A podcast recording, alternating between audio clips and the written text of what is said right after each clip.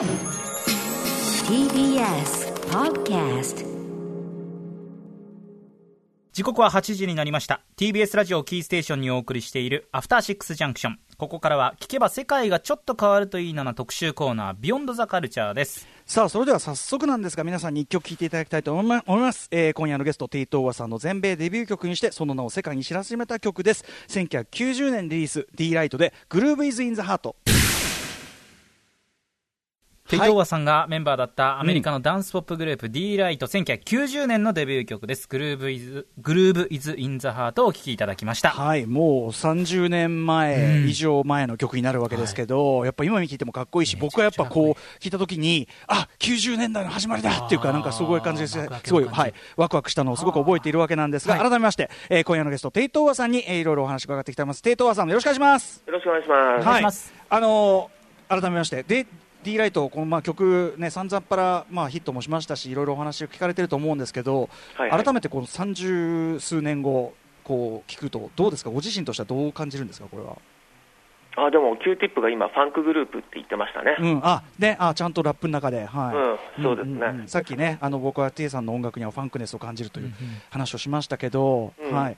これはあのなんとなくいつの間にかメンバーになって、僕がね、はい。で87年の終わりに加わったんですけど、はい。多分88年の終わりとかには、ある日僕が作って、オケをね、はい。結構できてて、この基本ループみたいのがあって。そうそうそうそう、あの抜き差しとかもあって、はい。でそれでいいねって感じで、はい。2人が、うん。まあ、メインの女の子が歌をつけたりディとか。ミトリとねレディ・ミスキアがいて、そうですね。はい、うん。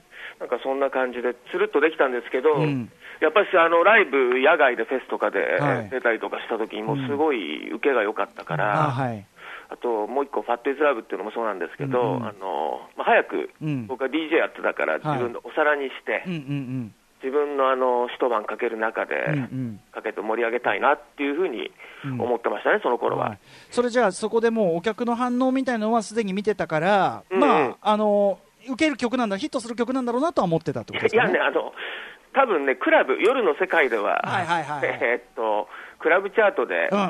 まあ、少なくともニューヨークとかは、はい。1等とかいけるかもって思ったんですけど、うんうんうんうん。だからそのアメリカ全土でクラブチャート1位になったりとか、ねね、ポップチャートに行ったのは正直誤算というか、はい。誤算。まあというか、え ねえあのいろいろインタビューなどでもそこでこう売れちゃってからのそういうツアーとかそういうノリはめちゃめちゃ苦手でっておっしゃってますもんね。ああ、もう本当にロングプレーでしたね、地獄の。まさにまさにロックねえでも一方でやっぱこう僕がこれ聞いた時にはなんかそのなんていうかなあ新時代のっていうかそのヒップホップとかそのクラブミュージックの方法論をすごくこう誰にでもわかるポップに落とし込んだあのこれぞ90年代の音楽の始まりだってこうわーっと思ったんですけど、うん、あの90年にデビューしたから、はキャリア計算しやすいっていうのありますうんよね。確かに90年代っぽいね感じになったけど、まあ、うん作られたのはもうちょっと前だったとしても、だから多分僕は80年うんからがっつり音楽が好きになったんですけれども、はい。まあ、79年のイエローマジックオーケストラ、はい。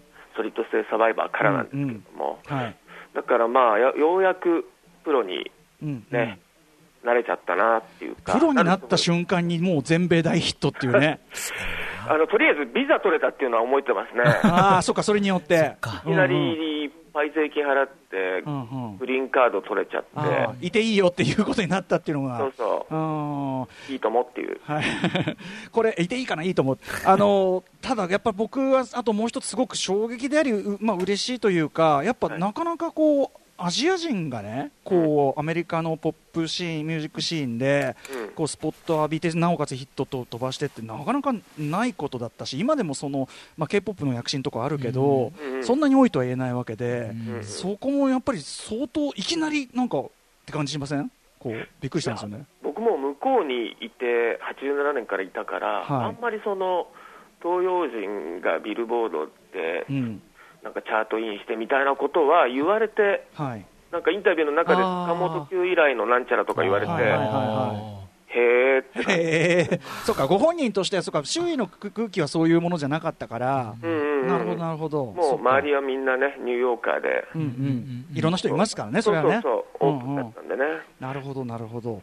はい、ということで、これはね、えっ、と、1990年に、まあ、あとリリースはされた D ライト、グルーブイズインザハート、まあ、もうね、大きいのあの方、あの、ご存知の方も多い曲ですが。今日はちょっと、ここの前の、さらに段階の話を深掘りさせていただきたいと思います。ということで、今日の特集はこちら。ニューアルバム LP 発売記念。あの名曲の裏にこの男あり。テイトーワさんが実は関わっていたあの曲この曲をテイトーワさんご本人と一緒に聴く特集改めましてこんばんはアフターシックスジャンクション月曜パートナー TBS アナウンサー熊崎和人です、はい、そしてパーソナリティの私、ライムスター歌丸でございます。えー今夜のゲスト、7時台ライブダイレクトに続いてのご出演です。TJ プロデューサー、テイトーワさんです。テイさん、改めてよろしくお願いします。どうも、こんばんは。はいお願いしますでは、テイトーワさんのご紹介、改めて熊崎君からお願いします。はい、私から改めまして、テイトーワさんご紹介させていただきます。1990年、アメリカのダンスミュージックグループ、D ライトのメンバーとして全米デビュー。1994年、フューチャーリスニングでソロデビュー。自身のご活動のみならず、他のアーティストの楽曲プロデュース、映画音楽制作、CM 楽曲制作、そしてコラボレーションアイテムのブランディングなどなど活動は多岐にわたります。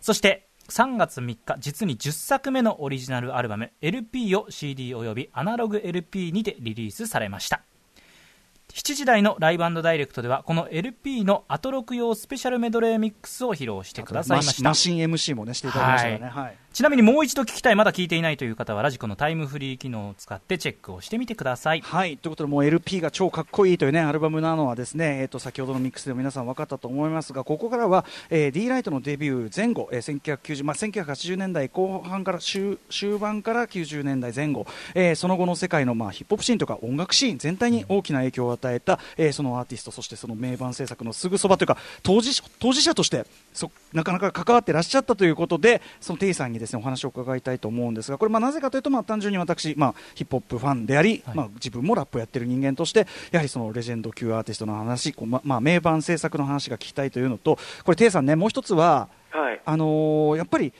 例えばロックの名盤とされるアルバムの制作秘話とかって結構いろんな形で本が出てたりとか、まあ、もちろん R&B とかもそうですけどやっぱヒップホップってその若い文化なのもあるしなんかうん当時、なんていうかなジャーナリストから、まあ、音楽はそんなことないあのアメリカはそんなことないかもしれないけど、まあ、か軽んじられてるっていうか。まあ、なんかちょっと一過性的に捉えられてるところがあって実はそういう取材とかそのなんかちゃんとこうひこう名盤制作批判みたいなのがあんまりこう扱われてこういないんじゃないか。でその結果やっぱ日本とかだとこう音楽ジャーナリストやっぱロック偏重のあれもあったりなんかして、あんまりこうトライブとかデラとかのそういう名盤の話ジャンブラジャングルブラザーズとかの話、まあ、他のもそうですけどなんかあんまりちゃんとされてないんじゃないかなっていうのがあってこういう時にやっぱこと当事者の方にお話を伺うというのが大事かなと思ってはい。はい、ちょっとがっつり聞きたいなと思っております。はい。はい、すみません、昔の話でね。うん、はい。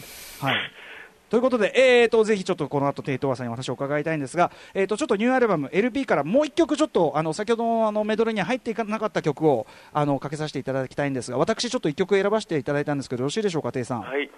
あの先ほど、ね、あのバースデーという曲だとやっぱ細田さんの曲があの声が出てくるとおっってなるって言いましたけど、えー高橋幸宏さんが参加された曲やっぱ幸宏さんの声が出てくるとやっぱり僕もおうってこうなるっていうかね、はい。えーそんな意味でこちらをじゃあ選曲させていただきました。わ私がじゃあ曲紹介しちゃいますね、えー、テイトー with 高橋幸宏で Consumer Electronics。テイ・トウワさんのニューアルバム LP からテイトーワ with 高橋幸宏でコンシューマーエレクトロニクス聴いていただきました。かっけー。かっこいいです、テイさん、もう語彙が貧弱になってしまいますが。でもなんかこれとか聞くとその例えばさっき言ったファンクネスというのも関係しますけどやっぱヒップホップってもともと例えばアフリカバンバータークラフトワーク YMO をかけて、ヒップホップのもともとの遺伝子の中に実はテクノエレクトロっていうのはもともと入ってるものでもあって。なんかそれなんていうかなそのことを思い出させるっていうかなんかテイさんの曲を聴いてるとやっぱそこもあんのかな？そこにやっぱ幸宏さんなんか乗っかってくるといよいよこうなんていうの？時代歴史とか遺伝子が全部ガッと入ってる感じがすごいするんですよね。あー、じゃあそういうことで。もう、はあの、新婦の話しがいがないんですよ、テイさん。いやいやいやいやいや、あの、まあ言いたいこといろいろね、うんあるんですけれども。はい、うん。でもまあ、やっぱし YMO のソリッドステイサバイバーっていう LP がはい。一番最初にうん。買った LP だったんで、はい。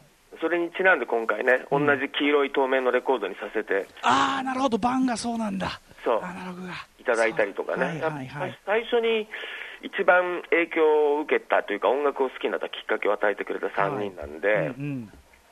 だからまあ今はあの、ね、老いについて話したりとかすることがほとんどですけれども、うんうん。どこが痛いとか、眠いとか、はい。もう普段寝てるあのベッドに本持って寝に行く時間ですから、僕。ああそうですか。すいません。夜遅あの遅めの時間になっちゃって。そうですよ。いやいやいや、刺激を与えてくれてありがとうございます。はい、いえいえいえ、はい、でもまあ確かにそういうことで言うと、やっぱりそのテイさんが最初に影響を受けられたその YMO があって、でそこからニューヨークに渡られて、まさにアフリカベイビーバンバンバータとさ、あのうん。うんベイビーバムとさ仕事されるわけで、はい。まあ今日の、ね、話もちょっと関連してきますけど、なんかこういろいろこう輪がつな音楽の輪がつながる感じというのを勝手に感じております。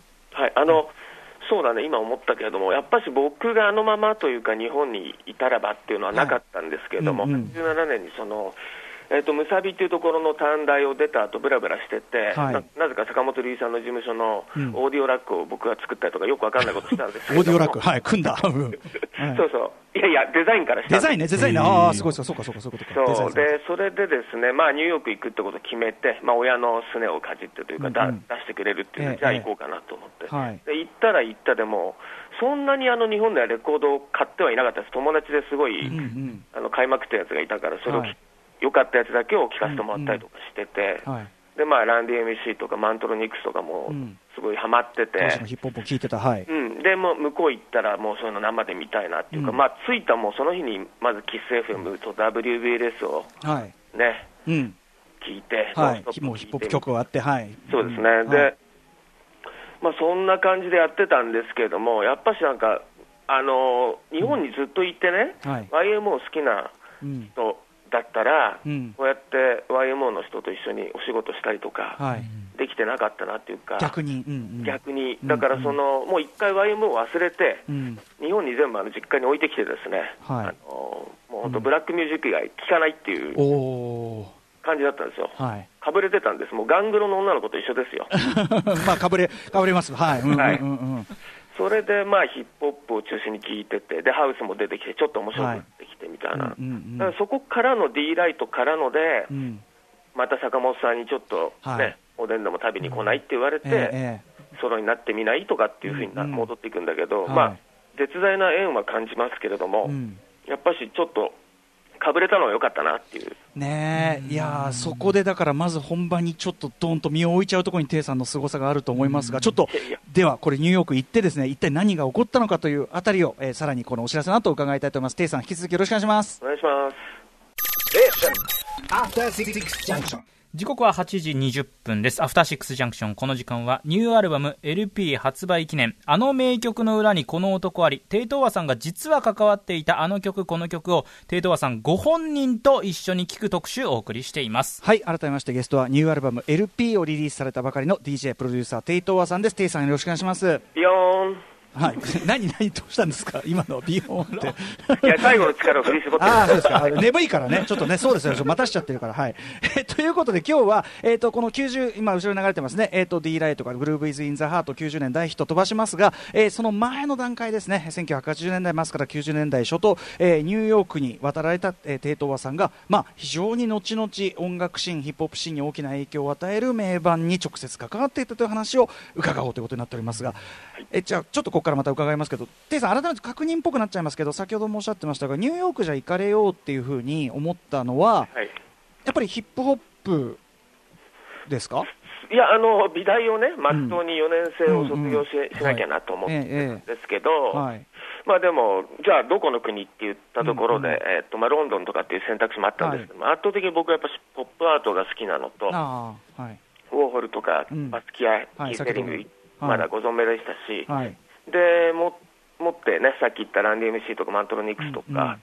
どういうとこなんだろうっていう、まあ、うんうん。ちょっと怖いものを見たさというか、はであの飛行機も乗ったことないんですけど、いきなり乗ってニューヨークに行って、はい、はい。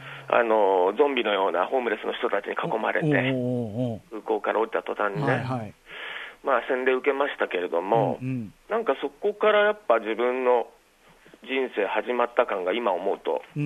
結構あったりりして、でまあ、そのかうん。ぶれてね、WBS 既製品ばっか聞いてましたけれども、もうヒップホップばっかりかける曲ですよ、はい。そうそうそう、ん。それでもう昼間は学校ちょっと寄ったら、すぐに中古レコード屋行って、もう時間はあるんで、あのお金はないけど、足で、はいね、あっちのが50セント安かったなとか、また戻ったりして。ああ、なるほど、要するにレコードをね、掘るというディーンというそうですね、のをしてたと。だからなんか多分87、8年ぐらいから、レアグルーブとかっていうの、ロンドンとか、はい。あの後のマッシブアタックとかにつながっていくような人たちとかが早かったと思うんですけども、やっぱりそういう、えー通じるようなセンスを持ってる人たちっていうのは、やっぱニューヨークにもいたみたいで、ではいまあ、ニューヨークのダンスクラシックってもの自体が、うん。結構僕は好きだったけども、全然やっぱり知らなかったはい。曲もまだまだあったし、うんうん。そういうのを、まあ、アフリカとかが DJ やってる時に2枚使いでね、うんうん。ずーっとイントロを。ジャングルブラザーズのベイビーバンブですかね？そうそうそうそう。はい。んん。フォンダレーのフォオーバーライカ・ファットラットとか、あのうんうん。頭のピアノのジャンジャンジャンジャンっていうやつとかをずーっとこすってたりとかして、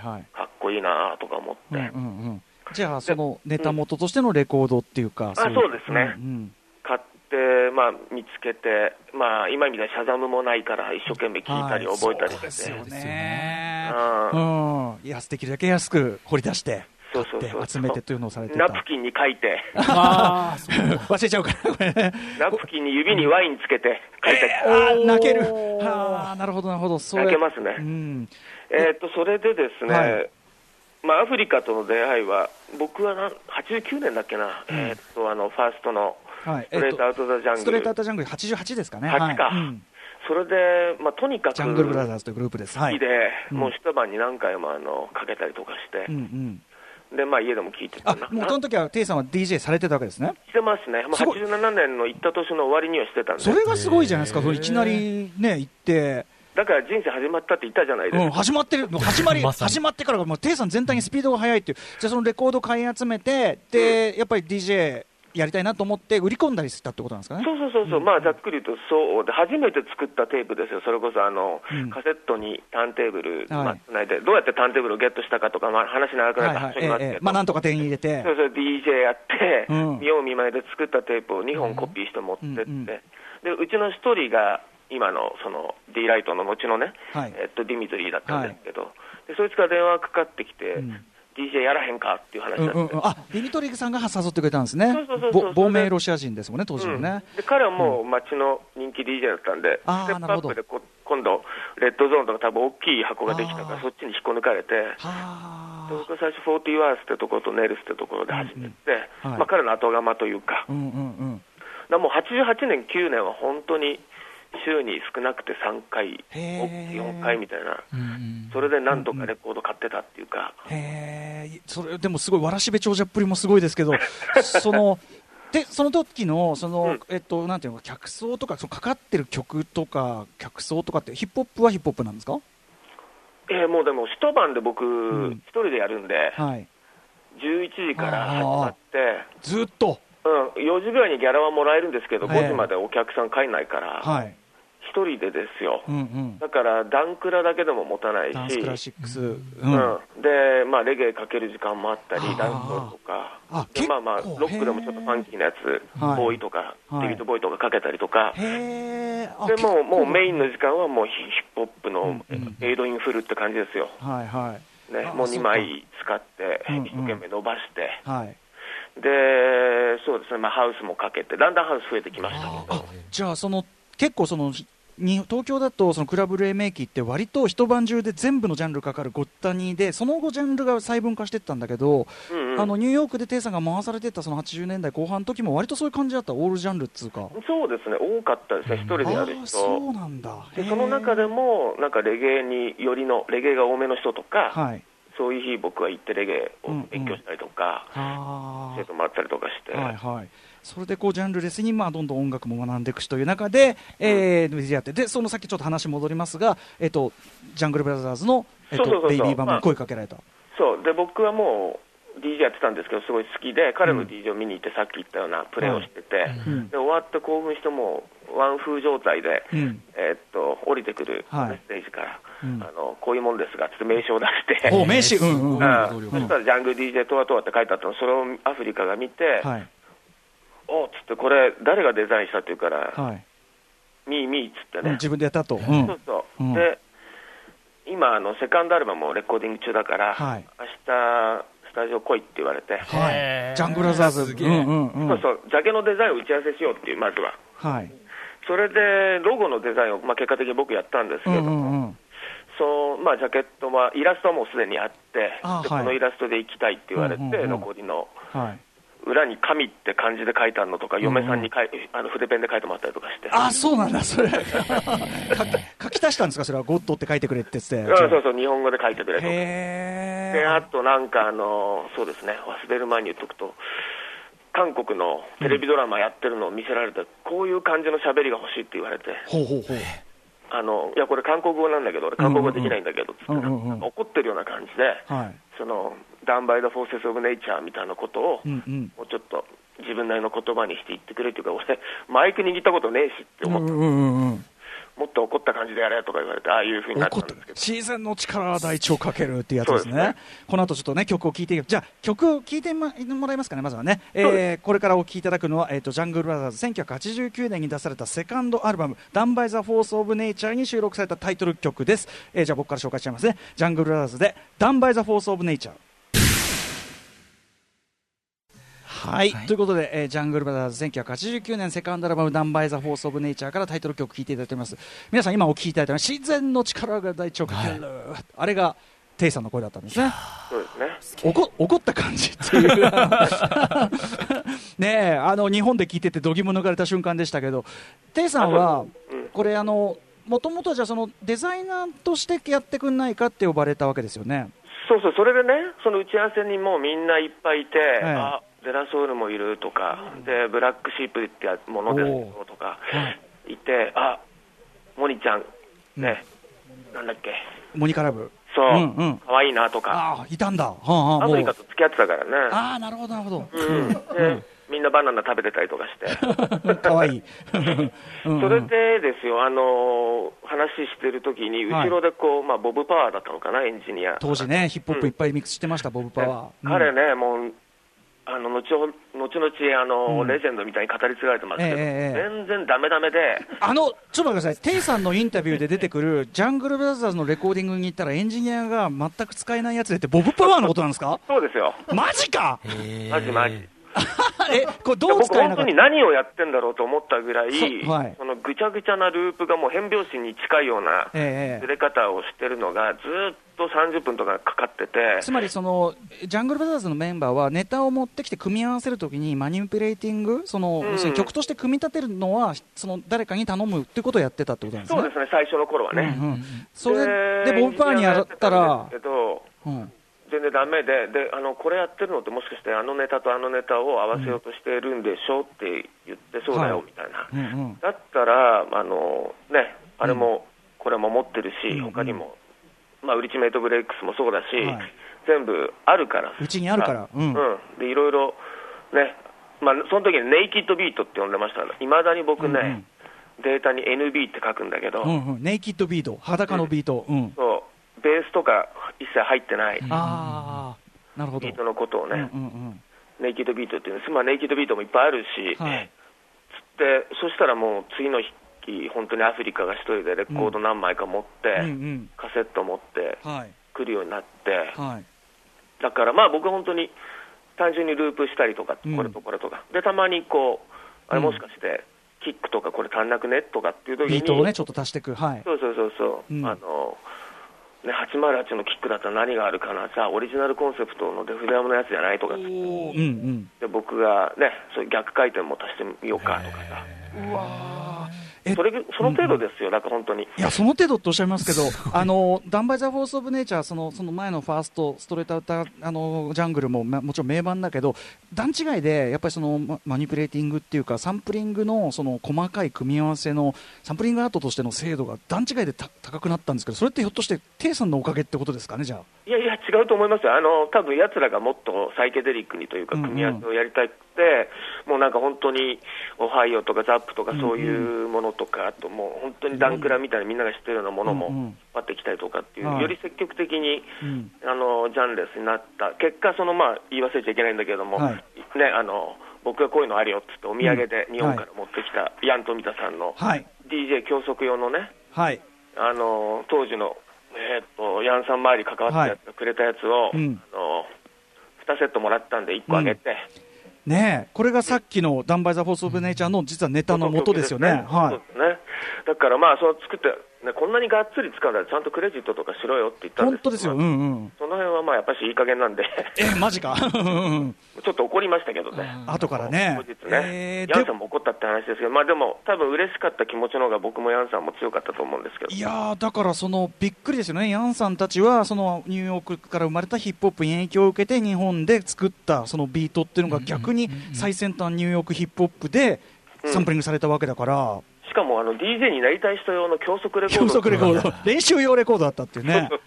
いやーでもこれめちゃくちゃトラックとしてやっぱかっこいいし誰でもわーってなるのはわかるけどいやーそうだったんですね。じゃあやっぱテイさんが関わったことでそこがやっぱネタ的には持ち込まれたまあそうですよね。うん。だからまあ、だからかわかんないですけど、あの、韓国人残ってるような感じを入れろって言われたのかもしれないし、なるほど。なるほど彼らなりのリスペクトで、うん。あの恩返しのつもりだったああそうかそうかそうか。ちゃんとテイさんの要素というかね。うん。あとでもなんかあれですよ、まあ、学生ビザだったしっていうか、あのはい。政党にはなんか、おねえっとうん。大っぴらにギャラもらって請求書書いてとかできあない時代だったけど、なんか、で一緒にレコヤ今日は行こうかとかっつって、はい。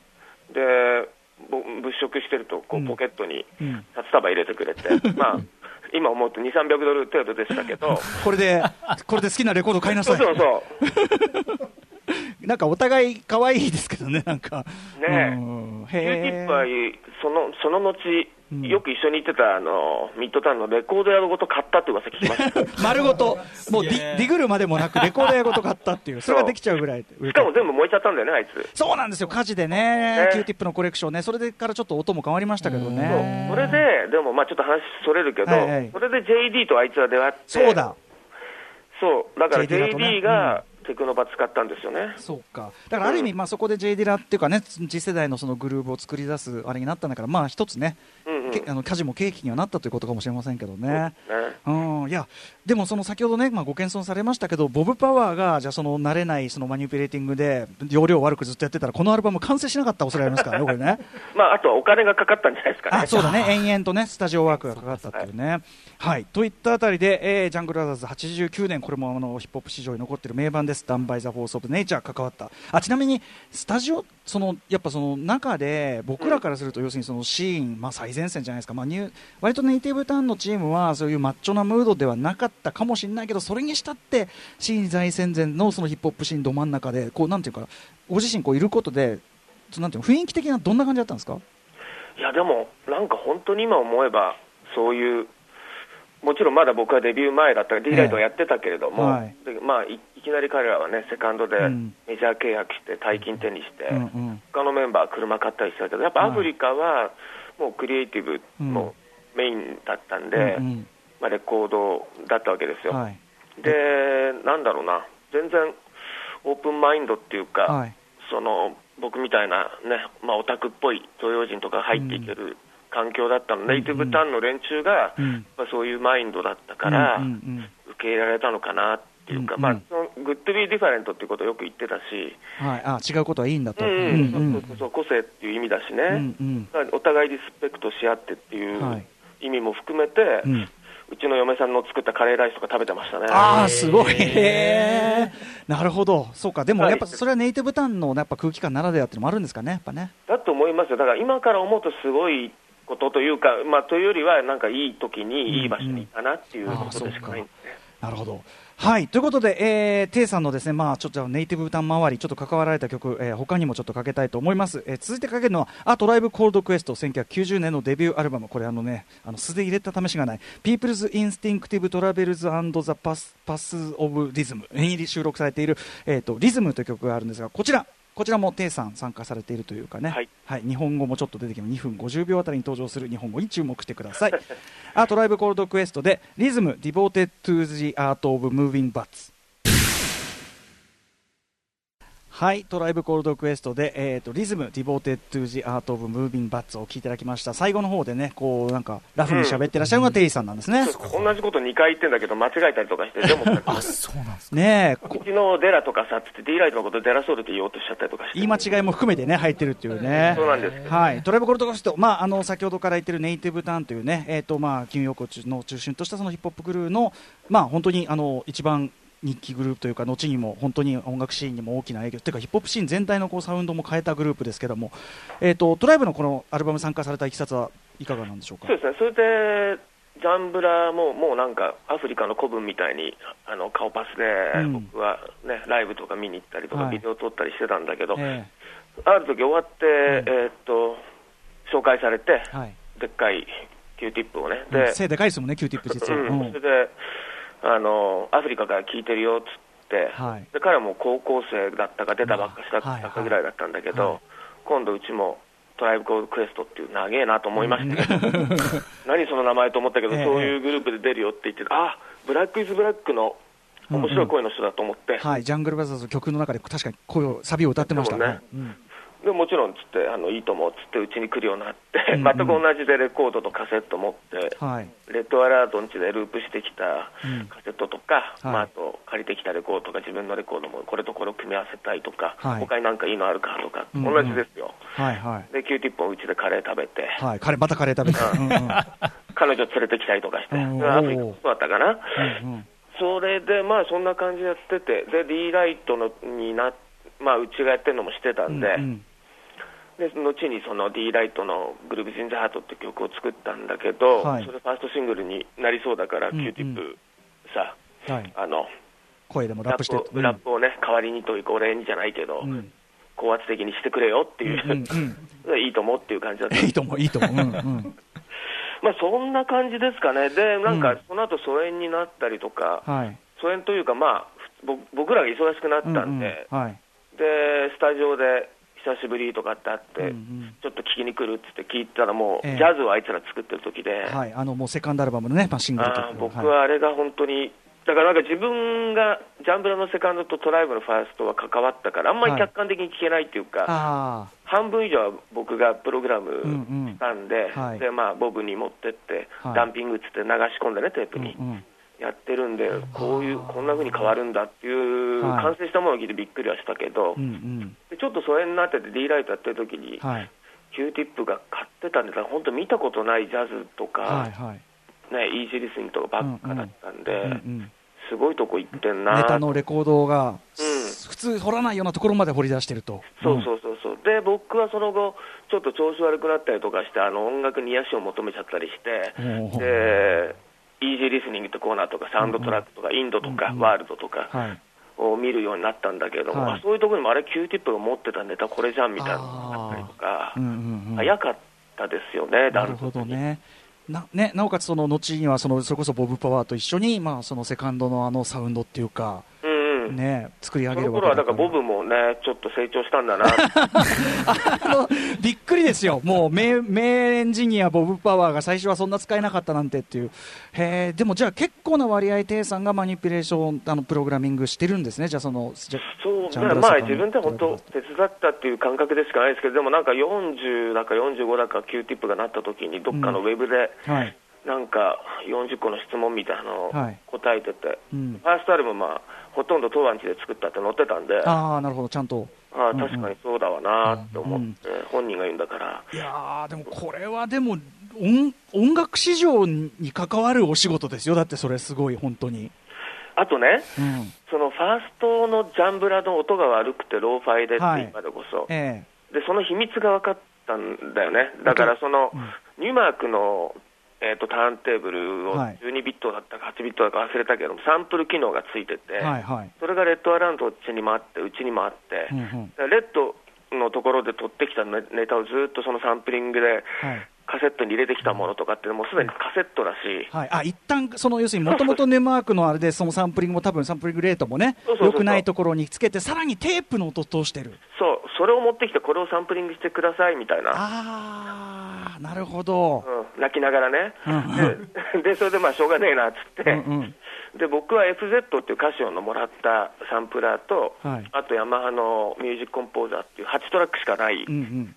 あれを使ってたあえのパソコン使ったんですけど、はいはい。だから結局、えー、と確か8アウトプットぐらいあったからそれをミキサーにつないで、うんうん全部こう鳴らすともううるさいというか、はい。まあ全開ですよね、うんうん。その状態をできるとこまでとにかくうん。どの曲もトラックもやってはい。だからダララララっていうのはずーっと鳴ってるから、うん。はい。最初から最後まで、ええ。僕は結構それがフックでいくのかなと思ったら途中はい1回しか出てこなかったりうんうとか、んうん。はい。びびっくりするアレンジだったりするんだけれどもの曲聴くとそうでした。はい。うん、なんかうんうんだからそういうところはいろいろ勉強になったし、あのうん。うん音の悪い秘密が分かった、なるほど。まああの音の悪さが当時はローファイさがねすごいかっこよく聞こえたりもしましたからね。そうそうそう実そう、はという。構そう。想したというかね、うん。貧乏が。でもなんかすごい、あのやっぱり彼らがそのなんていうのかな、やっぱね日本も同じでしたけど、みんな手探りでやってる時代に、なんか割とこうちゃんと技術を持ったテイさんが手伝ったことで、やっぱあの名盤生まれたのかっていうのは、やっぱすごい感慨深いですけどね。いやうん。でもでもまあ僕も、ね、連中から習ったこととかもあるし、同じネタを例えばヘッドツートラックに入れて、うんうん。一つのトラックはもう全部ハイカットして、ローラ、キックとかベースラインだけを出して、うんうん。もう一個はもう中域とかだけにしてとか、はい。そういうのをこう切り替えたり、組み合わせたりとか、うんうんそういうテクニックとかっていうのは、まはいあ、そこで、今でこそね、デジタルにバンバンこう、はい。できますけれども、うんうん。そうね、だから、勉強になったかな、グルーブの追求は本当うんにうん気が狂いそうなぐらい、こうずーっと聞いてますから、もう歯を食いしばってですね、はい、まさにそれがあのなんていうか血肉となったのがやっぱテイさんの今の音楽の部分な感じしますけどねやっぱね。そうです。うん。はい。はい、はい、であのねちょっとバックで流す感じにしますけど後にね Tribe Called Quest テイさんの曲もねサンプルしますよね。98年の Find a Way という曲で、はい、テイ・トウワさん。はい。 Technova というね曲。うん、を使われて、うん。でそれはまあある日、出版社から送られてきて、なんじゃこりゃと思って聞いてびっくりして、はい。であのマネジメント同士でうん。使っていいですかみたいな、要するに許諾ですよね、サンプリングのね。はいはい許諾が来たと、うん、でもう作作曲者の名前のところに、うん、Q ティップの本名なんとかカヒードとかっていうのと、はい。あと僕の名前、トワテイとか入ってたから、うん。まあ共作扱いにうん。勝手に使ったはい。自己承諾だけど、もちろうんうん。んいいですよっつって、うんうんだからまあうんうん今はそれをまたサンプリングしたと人とかも結構いるから、はい、そうですよね。ね、よくわかんない人から、あの不労所得が入ってきますね。プロショね、まあサンプルのサンプルっていうかね。うんはあ、でも、あ、そう、じゃあその時はじゃあ、Q ティップから直接連絡とかそういう感じでもなかったんですね。もう事疎遠務所あの出版社からでした。うん疎遠期だったんですね、それはね。うん、そう、だから、Q ティップが、あフューチャーリスン聞いてくれたのかなと思ってたんですよ。うんうん。で、後日、日本にライブで来た時に、はいソロのライブで来たが、ええ5年、もうちょっとかな？うんで、その時に、デディラは会ったことあったっけって言うから、僕はないのよって話して、はい。彼のプロダクションすごい好きなんだけど、はい。うんいや、だある日、やつがサンプリングしてきてう、ん。ビート組んできて、で、はいこれ、ネタ誰？って聞いたら、トアテイだっつって、うんうんうん。それで、ワードっつって、あの声で。そうそうそうう、ん。ワードってよく言ってましたね、みんな。うえーあ、リーの代わりですね。そうか、でも、J ディラが、じゃあ、みこの掘ってきたというか、テイさんのとこをサンプルしたんですね。そうでへえ。だからなんか、うんね、生きてたら、トワと絶対馬があったよみたいなことを、ねその後、アリにも言われましたね、アリは日本に来て、ビジョンってとこで一緒にクラブで DJ やったんだけど、はいその時も同じこと言ってましたね。いやーということで、ちょっとね、テイさんね、あのー、1時間で聞けることはちょっと限界もありましたけど、でもすさま、僕からすると、すごい話聞けた感じします、本当に。本当ですか、うん、すごく漏なんか。れましたかね？え？漏れましたか？漏れ、漏れたと漏れる？いや、あの、素晴らしい。なんですか、それ？はい、ということで、えー、テイさん、本当に貴重なお話ありがとうございましたありが。とうございました。最後に改めてテイさん、えー、ニューアルバム LP ってことですね。もう私が代わりに言いました。発売中。はい。うん、聞いてってことですかね。はい。これでもアナログ版がその中が黄色い黄色版とかってこれ絶対フィジカルで手に入れた方がいいですねやっぱね。ぜひ、うん。ね。ということですかね。はい。ちょっとテイさんまたあの細かい聞くことちょっと本当はもっと細かい細かいとこ 行きたかったんです。それはまたちょっと別にあのおうんお声掛けさせいつか飲みましょうよあそうねそう。伺いますそちらにいずれは。はいはい。ぜひぜということで、えーここまでのゲストはテイトーワさんでした。ありがとうございました。ひ。ありがとうございました。ありがとうございました。